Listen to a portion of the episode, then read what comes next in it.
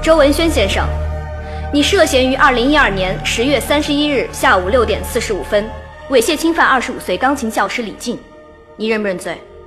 2013 had seen many Chinese actors try their hand at directing for the first time.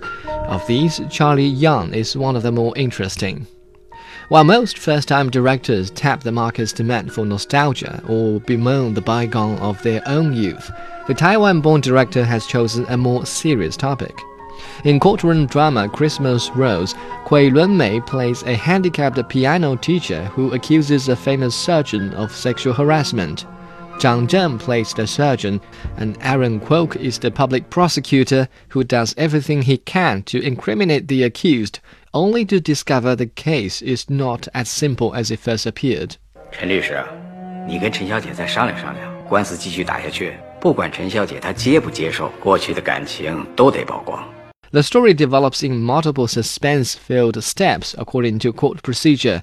Many details are explained in flashbacks during the trial. The theme is unusual for a Chinese film, so the story has potential, but regrettably fails to fulfill. For example, suspect Dr. Zhou's character is incomplete.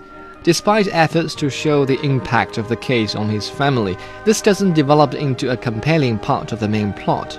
Kui Lunmei clearly worked hard to portray a disabled victim, but the twist at the end is a little too much. Aaron Kwok, on the other hand, conveys a powerful performance of emotional development.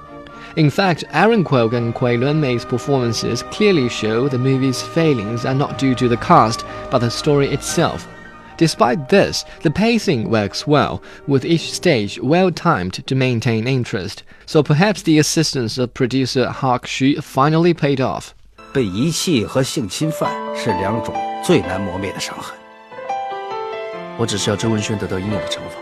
Compared with other directorial debuts, such as So Young by Zhao Wei and Tiny Times by novelist and businessman Guo Jingming, Yeung's film is more personal and thought provoking.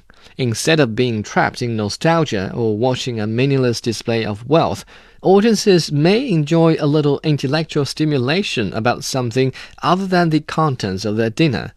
Christmas Rose deserves a 6 out of 10.